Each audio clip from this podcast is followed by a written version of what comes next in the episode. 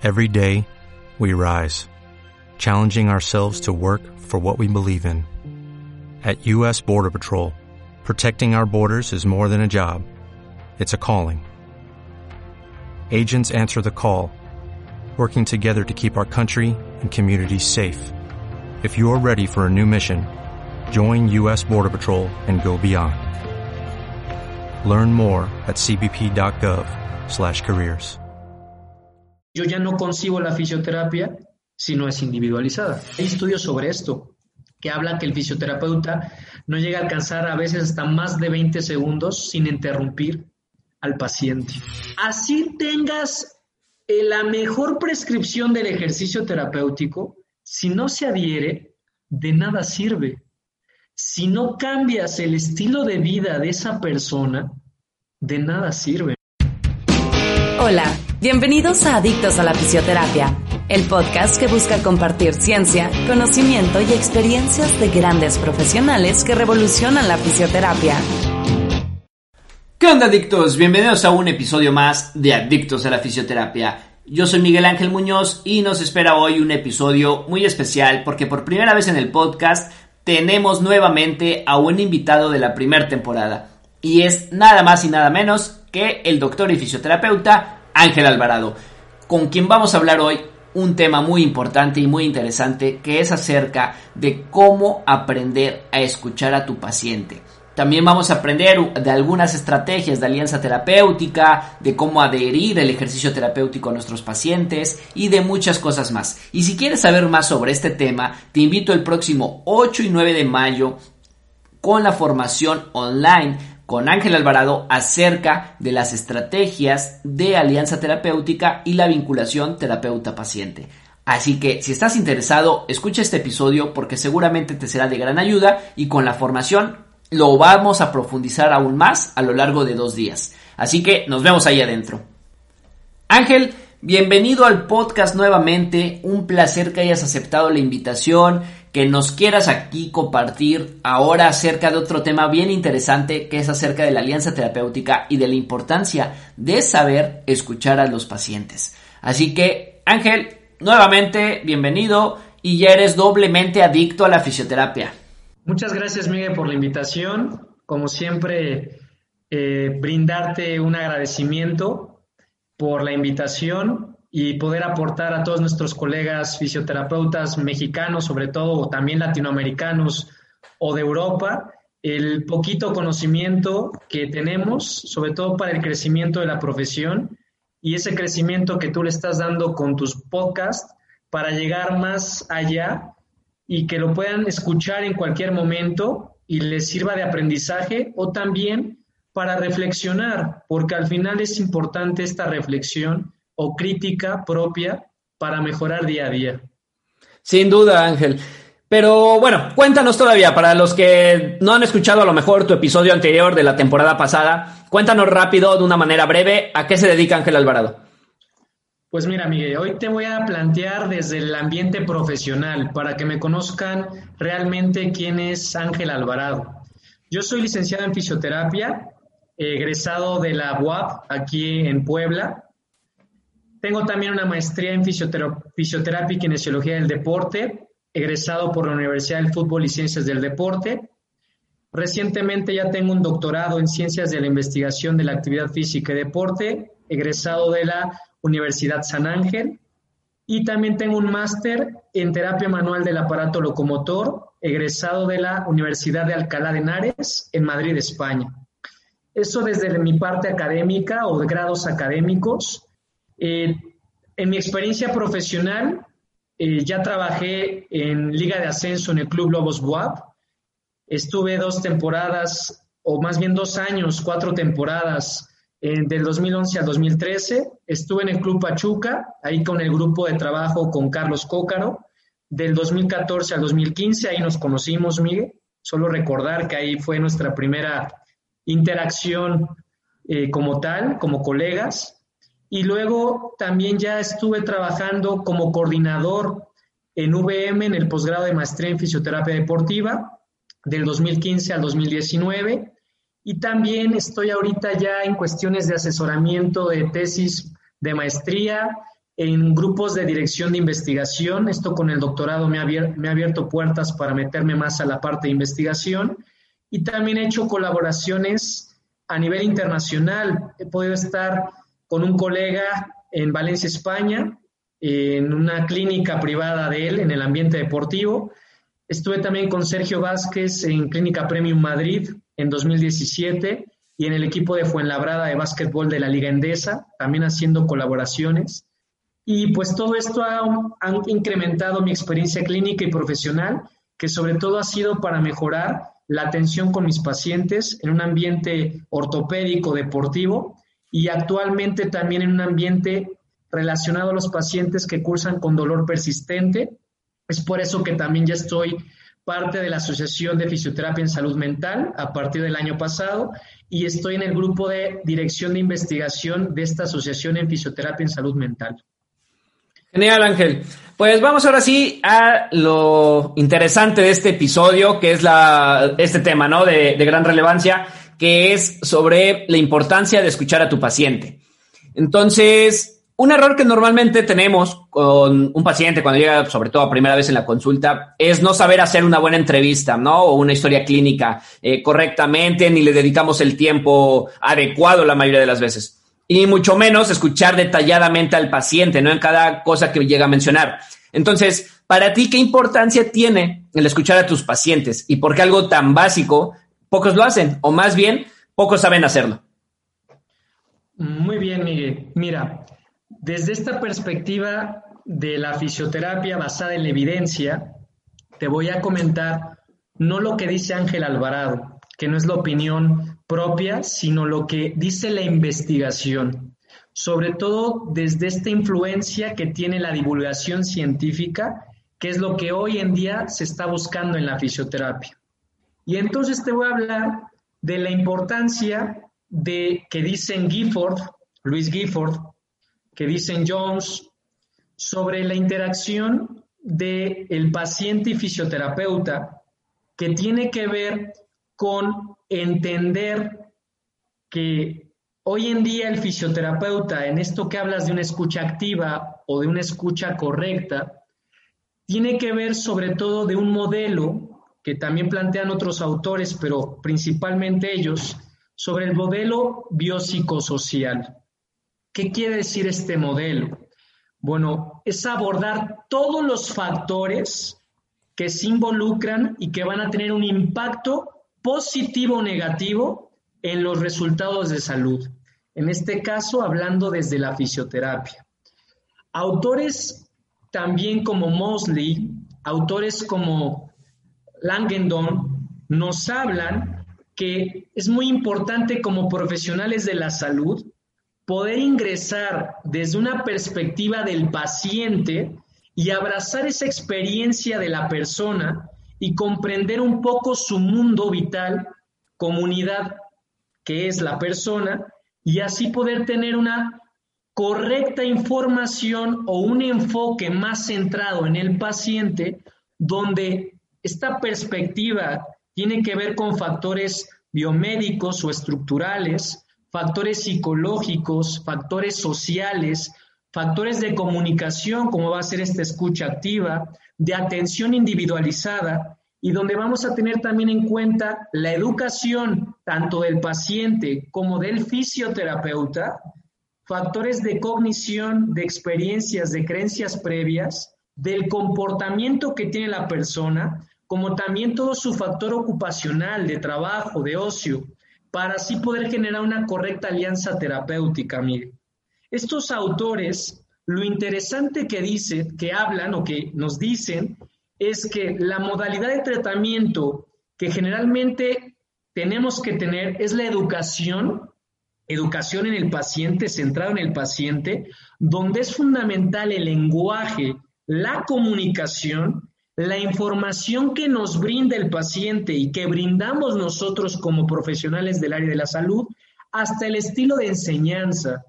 ¿Qué es esto del estilo de enseñanza? Vean, es algo fundamental, Miguel. ¿Cómo tú enseñas toda esta parte de tu recuperación al paciente? Y para eso tenemos que entender que somos docentes que gestionamos la salud de los pacientes.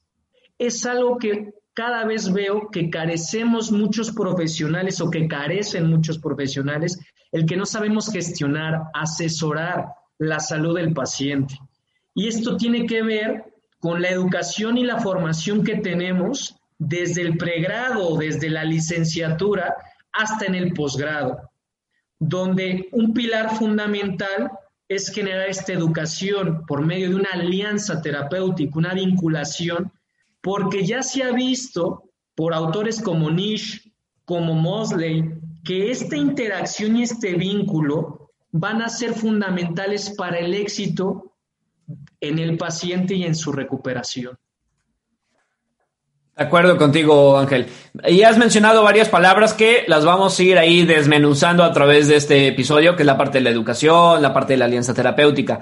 Pero antes de ir a esa parte, mencionaste también grandes autores, ¿no? Como Mosley, como Grifford, que están enfocados en gran parte al tema del dolor. Entonces, me gustaría aquí preguntarte, ¿cuáles son las ventajas que se tiene al saber escuchar a tu paciente, sobre todo con los pacientes que nos llegan con un dolor crónico?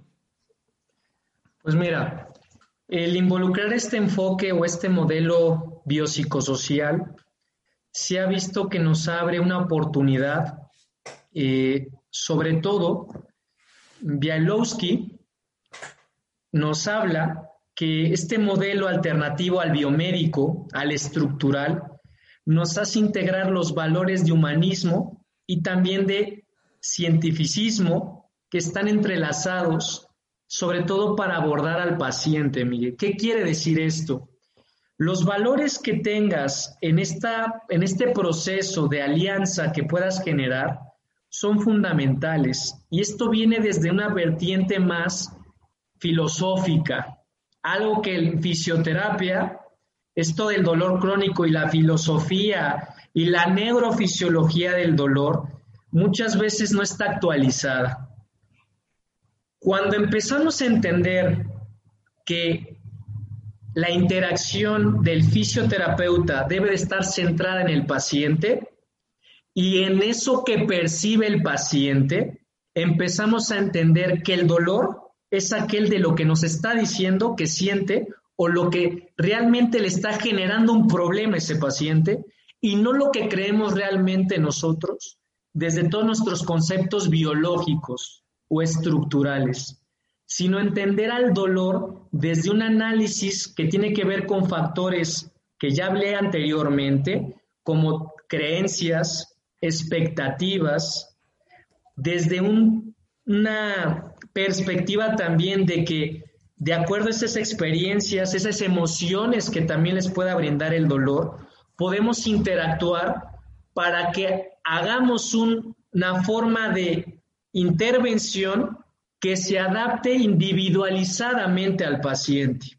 En pocas palabras, Mil, dolor crónico tiene que ver con cambios neurofisiológicos con cambios sociales, compartimentales o de comportamiento, de cognición del paciente, que desde una perspectiva más filosófica es en pocas palabras hacer hincapié que el paciente viene por un problema que muchas veces nosotros no sabemos cómo podemos ayudarle, pero que si entendemos más esta perspectiva del paciente, él mismo nos va a dar las estrategias para poder ayudarlo y recuperarlo. Esta filosofía no es tan fácil de entender porque venimos de una escuela que nos han dicho que el problema es la hernia de disco, que el problema es ese músculo, que el problema es esa, esa herida, por ejemplo, y está muy bien, el entender el modelo biomédico es parte de nuestra formación, pero cuando algo se cronifica o se vuelve persistente, es entender más allá de lo que trae el paciente. Es una historia de vida, es un proceso que ha vivido, son experiencias que han vivido y que estos autores hablan de, por ejemplo, la importancia de mejorar la autonomía, la gestión de la salud del individuo, que implica centrarse totalmente en el paciente, mire, no en lo que nosotros queramos. no, en las técnicas de moda, no es generarle unas herramientas de técnicas que muchas veces sabemos hoy en día, y invito aquí a los fisioterapeutas a leer más, a investigar más, porque muchos carecen de buena metodología científica, de buena evidencia científica, y muchas de nuestras intervenciones llegan a ser de baja a moderada, sin ser de alta calidad y con un montón de sesgos en la investigación. Y aún así se siguen haciendo cosas que ya deberíamos de, pues, darle página o darle la vuelta a la página y empezar a generar cambios más importantes en el paciente desde un aspecto más psicológico, filosófico y, pues, sobre todo de alianza que van a mejorar realmente las perspectivas del dolor o del problema que tiene ese paciente, Miguel. Muy bien, Ángel. Perfecto. Yo creo que muy bien explicada toda esa parte.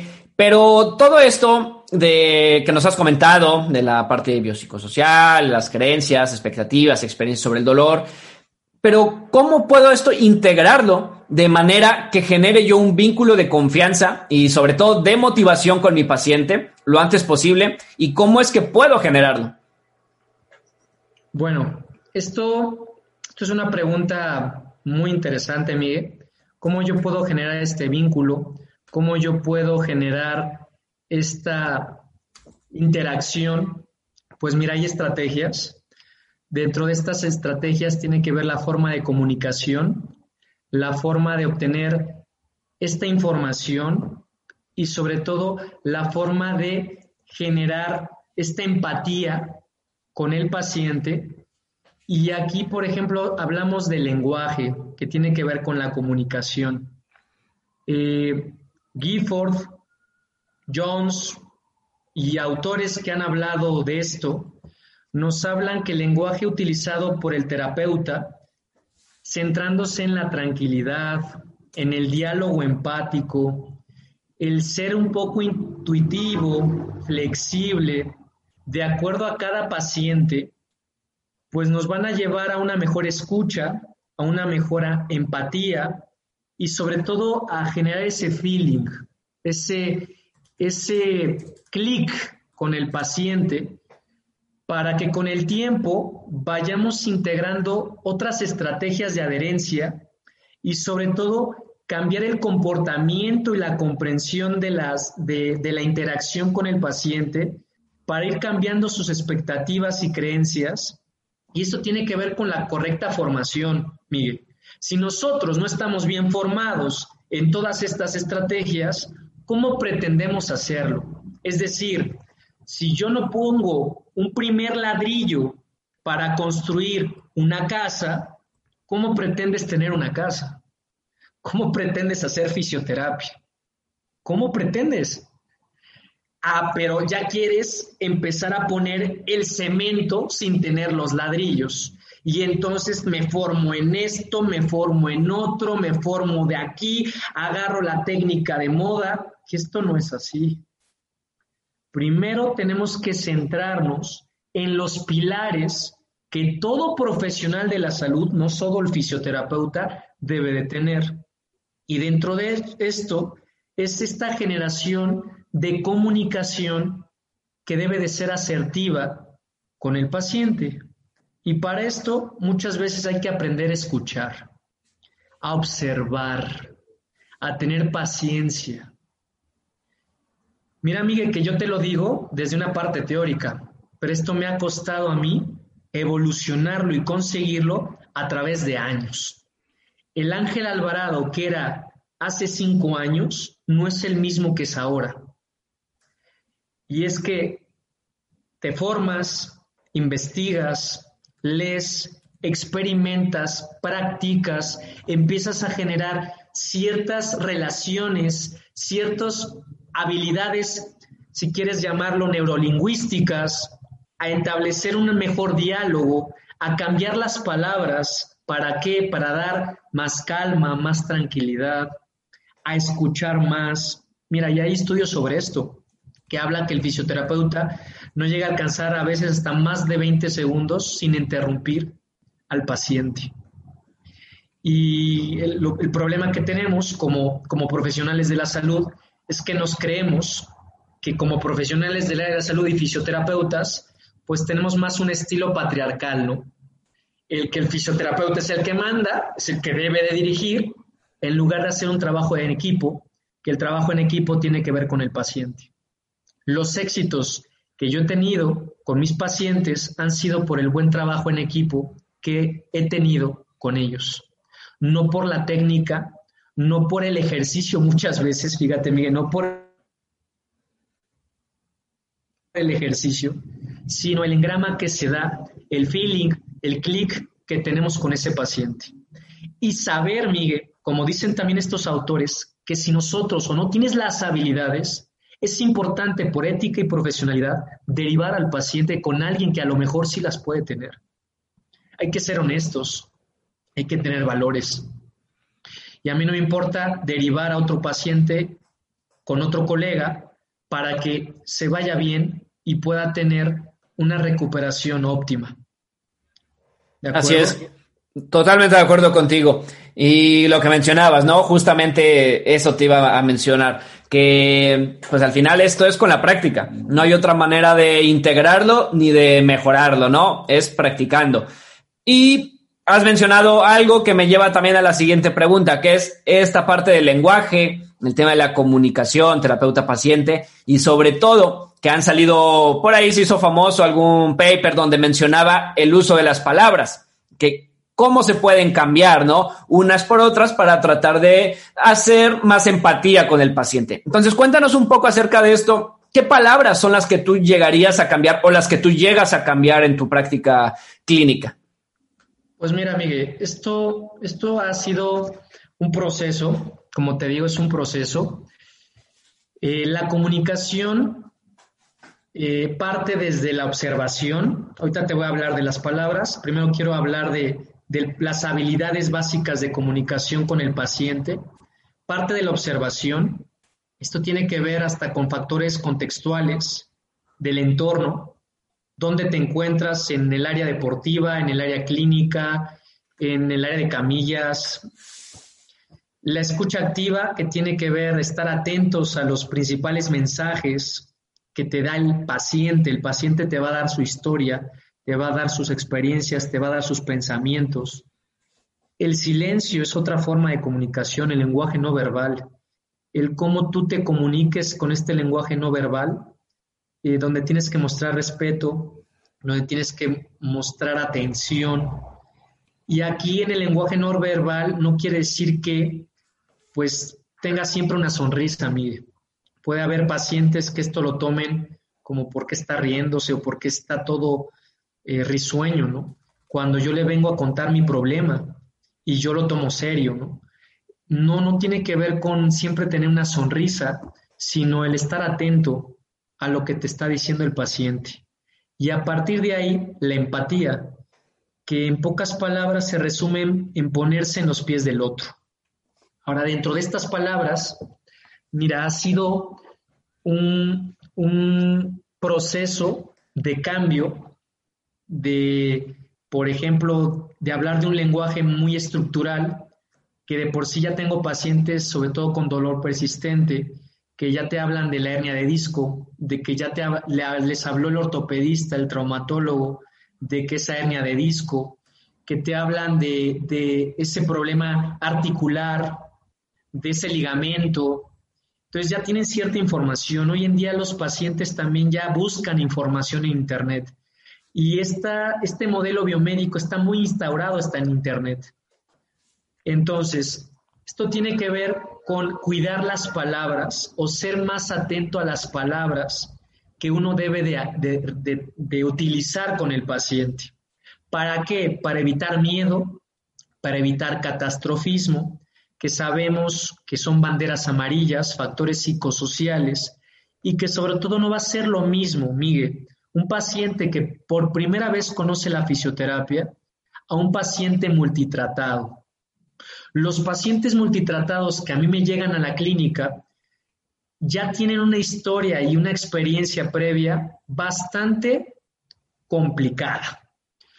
Llegan a veces a ir, antes que lleguen a mí, a tres o cuatro especialistas que ya les metieron ideas cuando el problema viene ya de años y que sabemos que cuando el dolor ya es persistente o el problema es de años, tiene que ver con cambios o factores de comportamiento social, familia, que muchas veces teniendo estrategias para que ese paciente se vincule mejor con estos factores, podemos ir resolviendo el problema. Y aquí tiene que ver la comunicación que tú estás diciendo con el lenguaje que utilizamos. Sobre todo un lenguaje donde te voy a dar una perspectiva que he empezado a cambiar desde el año pasado gracias a este ambiente que me he rodeado de fisioterapia en salud mental, que esto habla de la comunicación desde un cambio estructural a un modelo más filosófico o metafórico. Es decir, a un paciente mejor explícalo de una forma sencilla y que pueda entender. ¿Qué es esto? No le digas que está mal del ligamento, no le digas que está mal del músculo, mejor habla de que es importante verlo de una manera positiva en el aspecto de, es que las articulaciones están hechas para cargar, para soportar su peso, para moverse, en lugar de hablar del problema, sino dar la situación de que se enfoquen en lo positivo. Entonces, si esa articulación, si esos músculos que están en su articulación, les damos lo importante de mover, fortalecer, vamos a ir mejorando su problema porque es para eso lo que están hechas o están diseñadas. Es un ejemplo, en lugar de decir que el ligamento está roto, en lugar de decir que está desgarrado el músculo, a veces generar metáforas viene bien. Una metáfora, por ejemplo, que te quiero compartir, es aquellos pacientes deportistas o profesores de educación física que he tenido, que son muy muy despiertos, con mucha ansiedad, que quieren jugar aunque estén mal. Y les hago una metáfora. Imagínate que eres un niño que empiezas a hacer un hoyo y tanto es tu, tu ansiedad, tu, tus ganas de hacer un hoyo que cada vez lo haces más grande. ¿Qué crees que te pueda pasar? Y hago partícipe al paciente. No, pues si cavo un hoyo, un hoyo, me puedo caer en el hoyo. Bueno, eso es lo que puede pasar si tú no sabes cómo generar este proceso de recuperación para que puedas salir adelante. Es decir, esta lesión te puede llevar a un hoyo más profundo.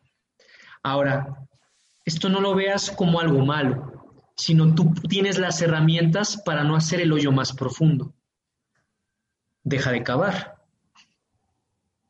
mejor arma, un nuevo pavimento, una nueva duela, un nuevo engranaje de piso para que ese piso sea más fuerte y no te vayas a hundir. Entonces, cambiar el sentido de las palabras suena fácil, Miguel, suena fácil, pero no es nada fácil. Sobre todo, tienes que buscar individualizar hasta las palabras en cada paciente. Y esto no es nada sencillo.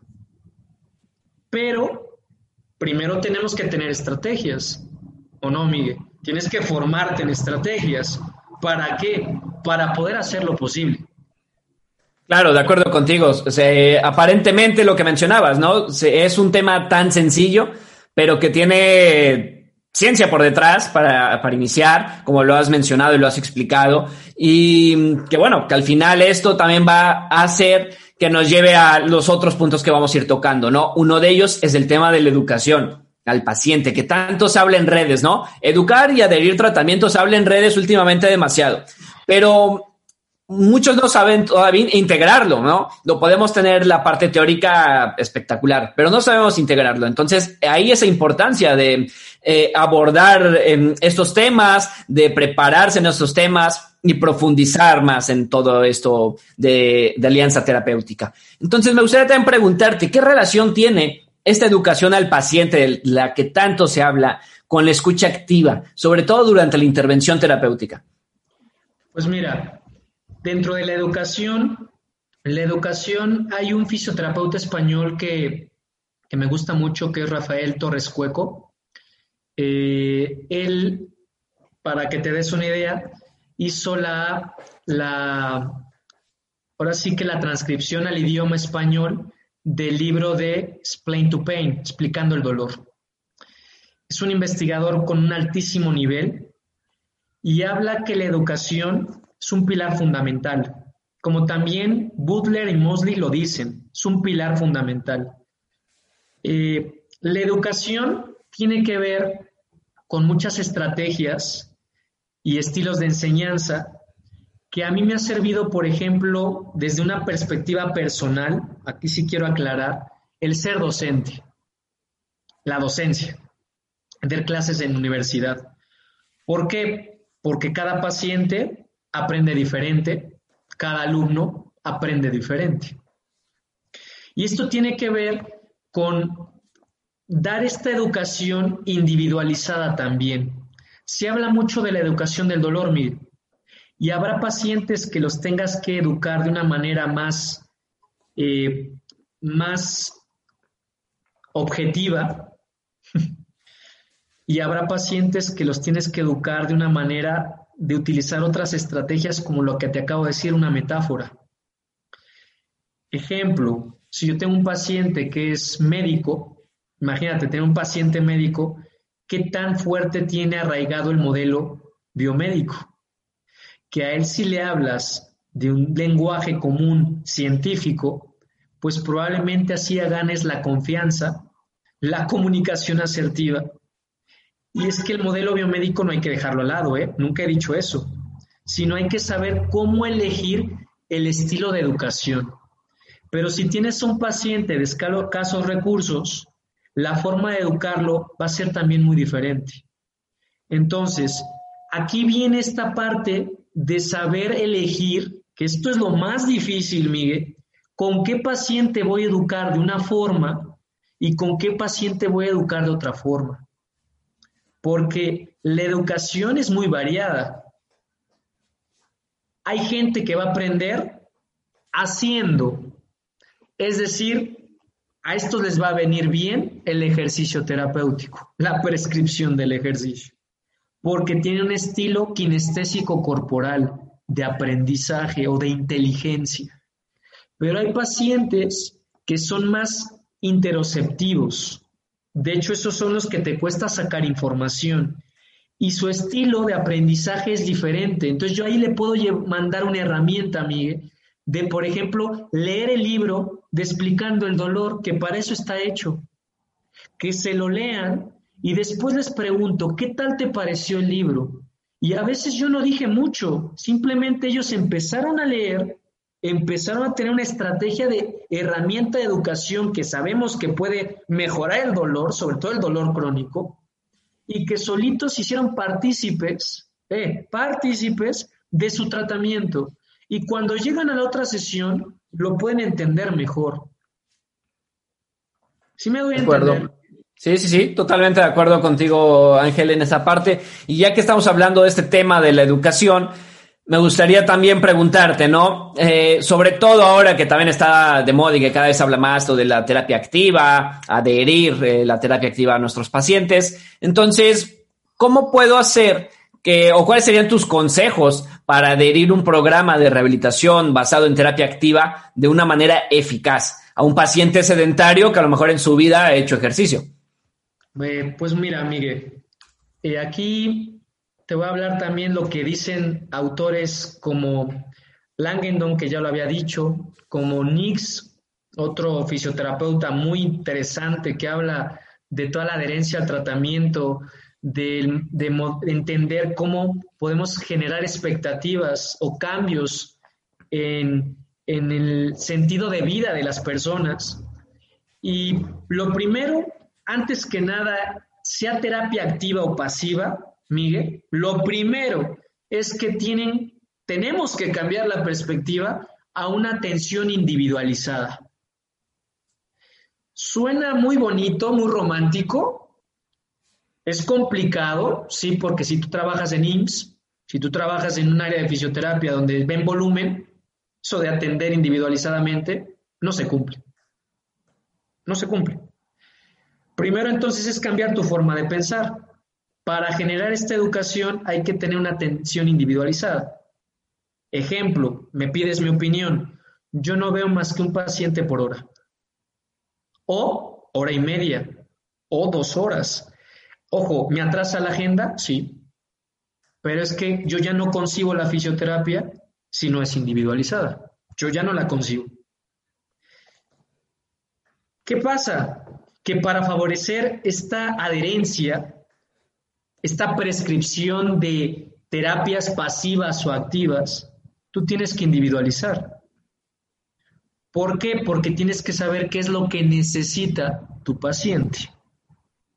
Yo he tenido pacientes que les vienen bien terapia manual y que así les he resuelto el problema, pero también he tenido pacientes que son más activos y que aquí quiero hacer un paréntesis, Miguel, es más fácil trabajar con deportistas que con gente no deportista.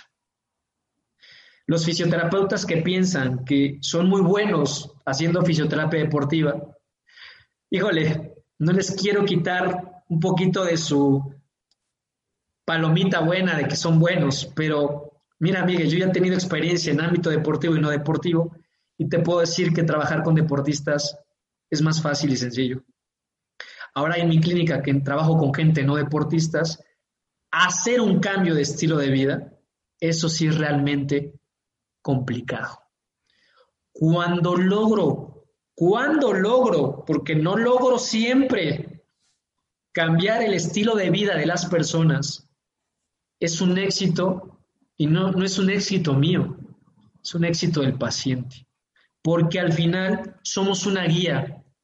Y aquí entra lo del counseling o asesoramiento, Miguel, con el paciente.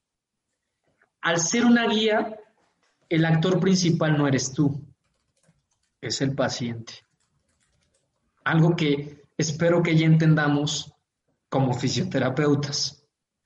De verdad, lo deseo que vayamos cambiando esta forma de pensar. Si tú eres una guía, solo das las herramientas. Y las herramientas dependen mucho de también la neurofisiología o lo que hoy conocemos como neurociencias que cada vez hay más preguntas que respuestas sobre cada cabeza es un mundo, Miguel. Entonces, rehabilitar o hacer fisioterapia, no a todos les sale igual. Por más técnicas que tengas, por más conocimiento que tengas, si tú no tienes esta perspectiva de centrarte en el paciente, así tengas la mejor prescripción del ejercicio terapéutico, si no se adhiere, de nada sirve. Si no cambias el estilo de vida de esa persona, de nada sirve, mi. Y para esto, yo hago una pregunta a todos los que me escuchan. ¿Te has preguntado si tienes las habilidades, herramientas necesarias para trabajar con algunos pacientes? Es decir, tú tienes la capacidad de la guía para mejorar ese paciente, porque si no, Miguel, hay que ser honestos y mejor derivarlo con otro profesional que a lo mejor tenga más experiencia, que a lo mejor sepa más de esa área o sea experto en esa área, que al final eso, Miguel, que lo he hecho, gana confianza en el paciente. Así es. Sí, sí, sí, totalmente de acuerdo contigo en todo, Ángel. Y bien lo, lo mencionaba, de hecho, eh, Carlos Cócaro en el episodio anterior, ¿no? Que esa parte, que el reto no es eh, educar a deportistas, el reto es educar a estos pacientes sedentarios y en la parte clínica, ¿no? Y bueno, qué mejor que de alguien que te lo dice que viene del deporte. Y del otro tema, totalmente de acuerdo contigo, siempre lo, lo he pensado, después de que lo he escuchado hace algunos años de algún colega, que decía eso, ¿no? Que no hay que colgarse las medallas. Y él lo enfocaba en la parte deportiva. No, enfocar, no colgarse esas medallas porque no nos corresponden 100% a nosotros, ¿no? El que se recupera al final es el deportista o el paciente. Entonces, el éxito es de él. Y así que totalmente de acuerdo contigo en esa parte. Ya para ir concluyendo un poco esta parte en, este episodio que es muy interesante, como una manera de conclusión, Ángel. ¿Cómo logro una alianza terapéutica exitosa y sobre todo, ¿cómo sé que ha sido exitosa?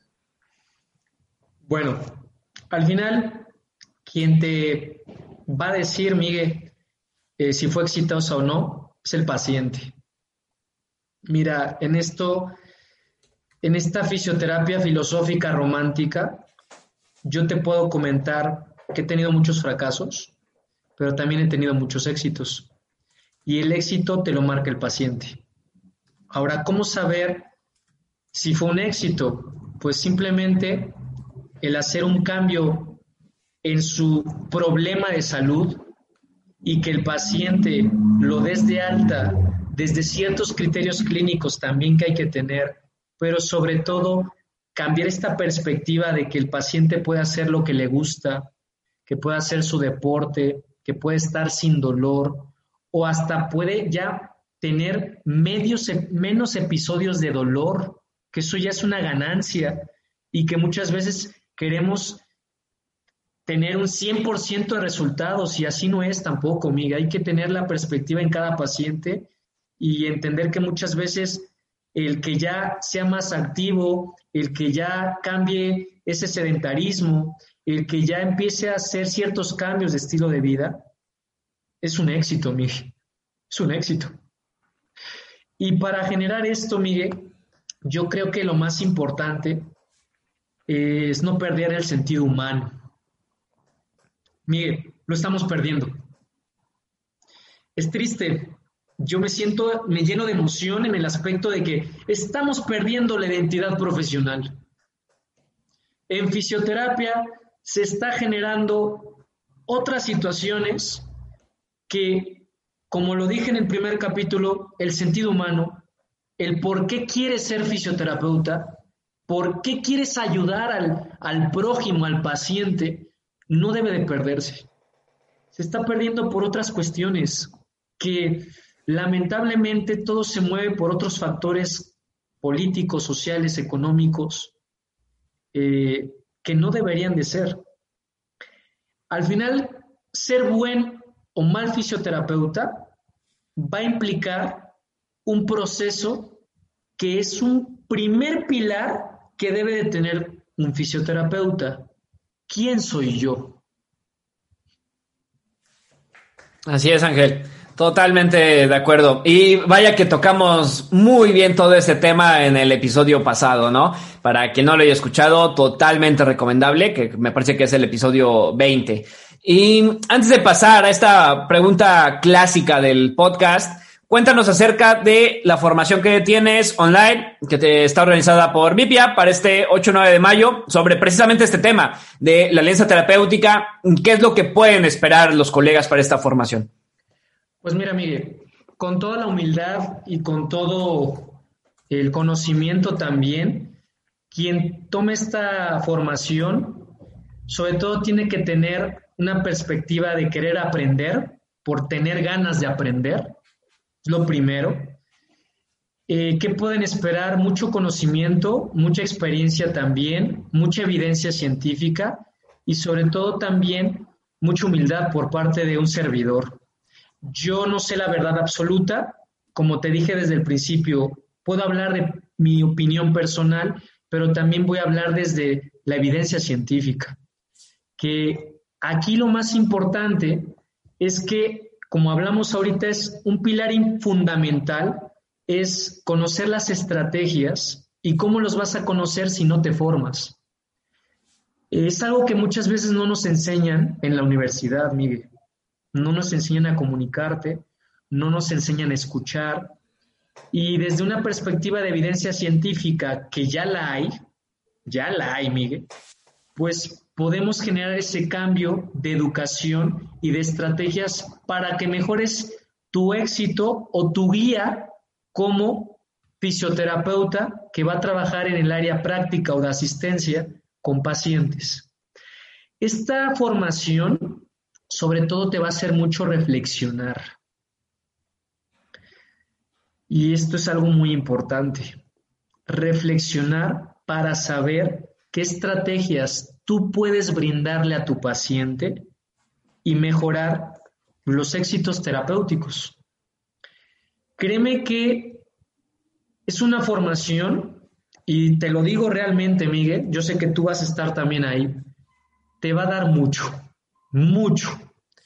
Porque si te das cuenta, todo este enfoque del enfoque biopsicosocial es de lo más actual.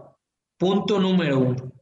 Punto número dos, más que hablarte de técnicas, te voy a hablar de estrategias que no te van a costar nada en tu práctica profesional.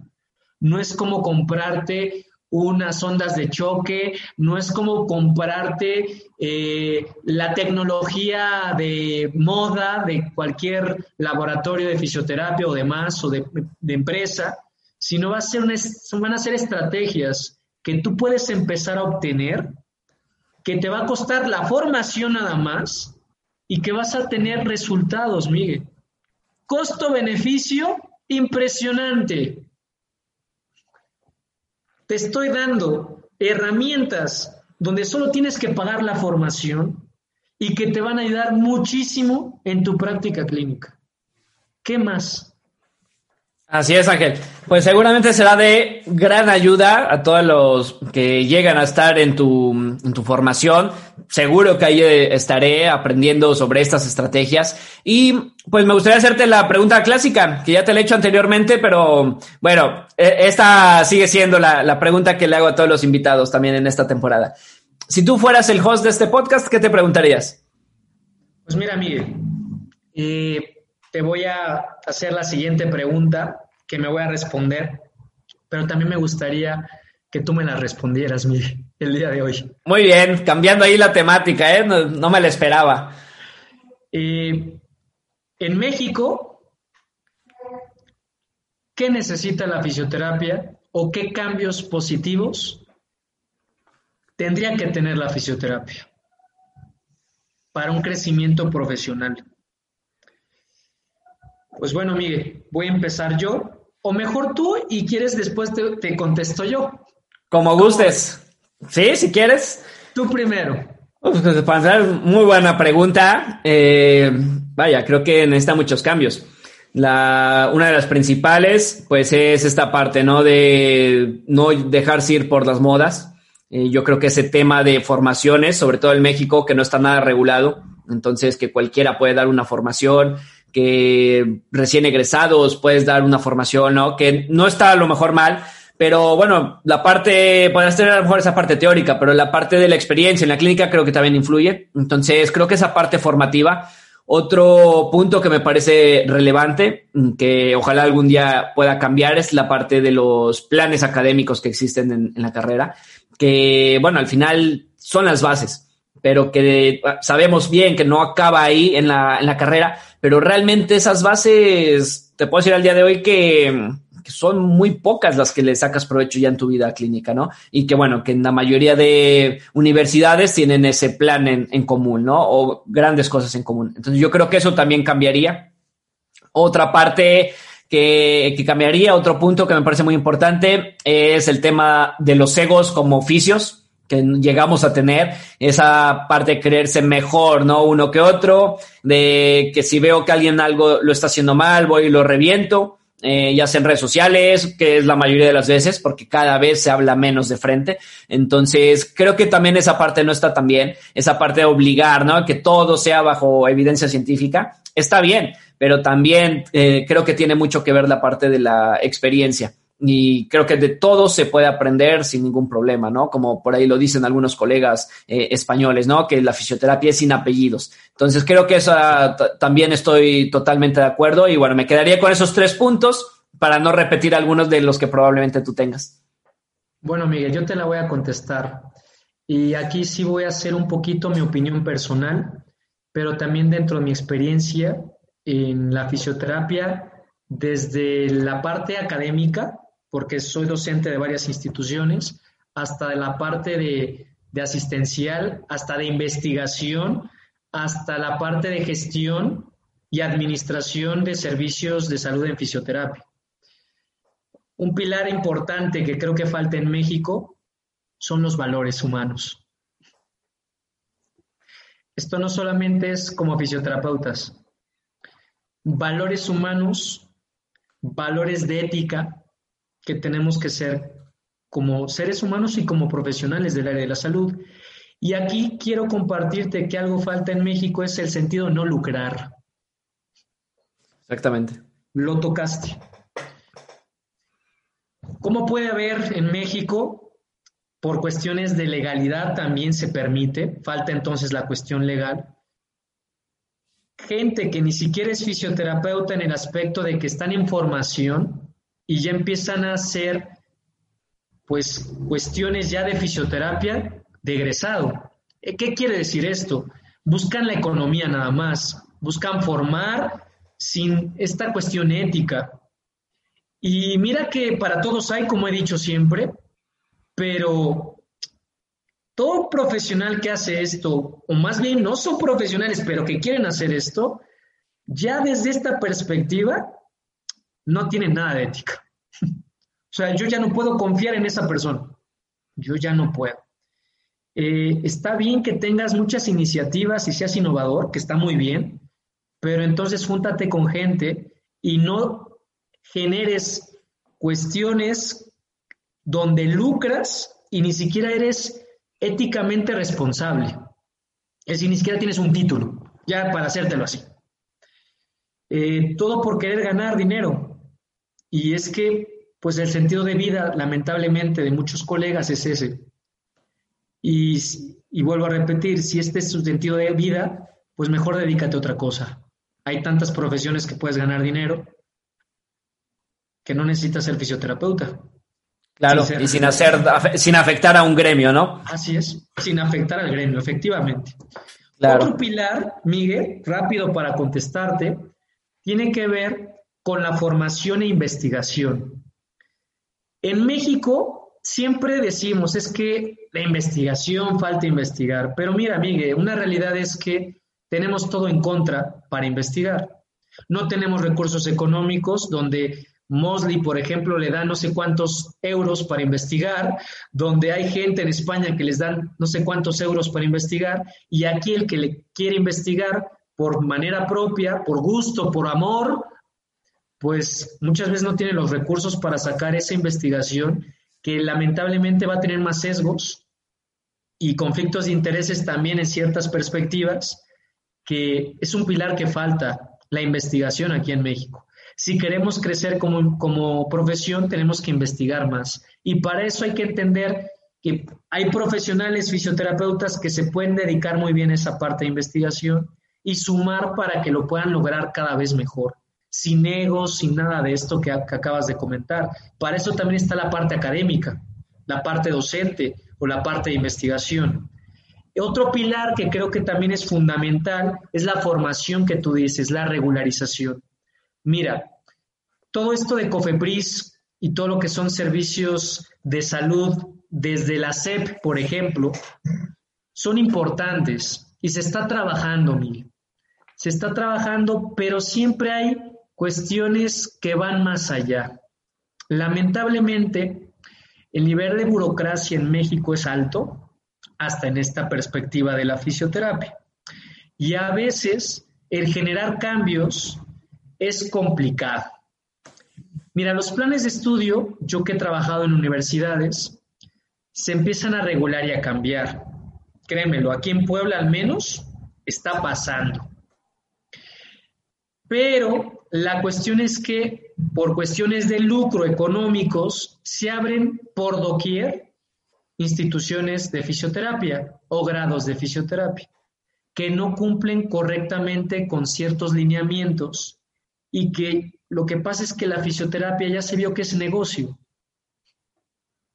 Entonces, ¿qué se necesita? Un comité de regularización por parte del colegio del gremio, que se estandarice, que se legalicen los marcos legales y entonces, a partir de ahí, generar todo este proceso de cambio, que se está dando, Miguel, pero que vamos bien lento por esta lucha de egos. Así es. Y es que una forma de ganar gremio y trabajo en equipo es sumar, que es como lo que tú haces, sumar, cambiar las perspectivas, las formas de pensar. Este podcast por eso me parece genial. Y yo soy el primero que te he dicho que te felicito. ¿Y cómo vamos a sumar gremio? Pues cambiando y abriendo la mente, abriéndonos o teniendo una apertura desde los gremios, desde el colegio, desde asociaciones, para generar ese cambio por la profesión, no porque Ángel Alvarado quiera, porque quiera tener más, eh, no sé, redes sociales, más eh, dinero, más esto. No, esto no es así. Si no, Miguel, mira lo que te voy a decir. Estamos en un proceso de cambio que si no hacemos las cosas correctamente, espérate unos cinco años la bomba va a explotar, ya está explotando. Vas a ver lo que va a pasar en el gremio, que cada vez habrá muchos fisioterapeutas, cada vez más, más, más, con más desempleo que ya está pasando, con más problemas, y entonces, ah, caray, ¿qué va a pasar? Que la fisioterapia en México va a caer. Te lo digo así, así es. te lo estoy anunciando. Sí, claro. Claro, claro, que seguro que, que, sí, y es una gran problemática, ¿no? Pero bueno, habrá que, como dices tú, ir cambiando todas estas perspectivas y bueno, hacer cosas que, que nos sumen como lo venimos haciendo y bueno, todo esto pues siempre en pro, ¿no? Priorizando toda esta parte profesional.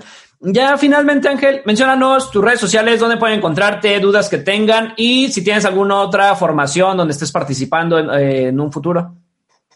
Mira, claro que sí, Miguel, muchas gracias. Eh, mis redes sociales está en Facebook Ángel Alvarado, Clínica Terapéutica Puebla en Facebook. También ya van a encontrarla en Instagram. Eh, también van a encontrar una página creada por mí que tiene solamente un sentido de informar sobre neurociencias, inteligencia y movimiento corporal. Esto es con afán de compartir conocimiento desde un área que me apasiona mucho, que es las neurociencias o la neurofisiología. Eh, y bueno, Instagram es LFT Ángel. Me han dicho que ya lo cambia a Doctor Ángel Alvarado, pero pues no me interesa el título. Yo sé lo que soy y la verdad que yo soy muy feliz con lo que hago. me siento equilibrado, satisfecho con mi vida, con mi familia, que es lo más importante para mí. Pero bueno, LFT Ángel. Y pues mira, formaciones vamos a tener contigo en Bifia. También hay un diplomado que el que guste, va a haber un diplomado de la Asociación Fisioterapia en Salud Mental eh, sobre el diplomado en fisioterapia en salud mental, avalado por la UNAM, avalado por el Colegio Mexicano y por la Asociación Mexicana de Fisioterapia en Salud Mental, donde yo voy a dar el, el, el módulo de enfoque biopsicosocial en dolor crónico persistente. Yo voy a ser el docente y va a haber docentes internacionales también de mucho alto impacto en esta formación o diplomado.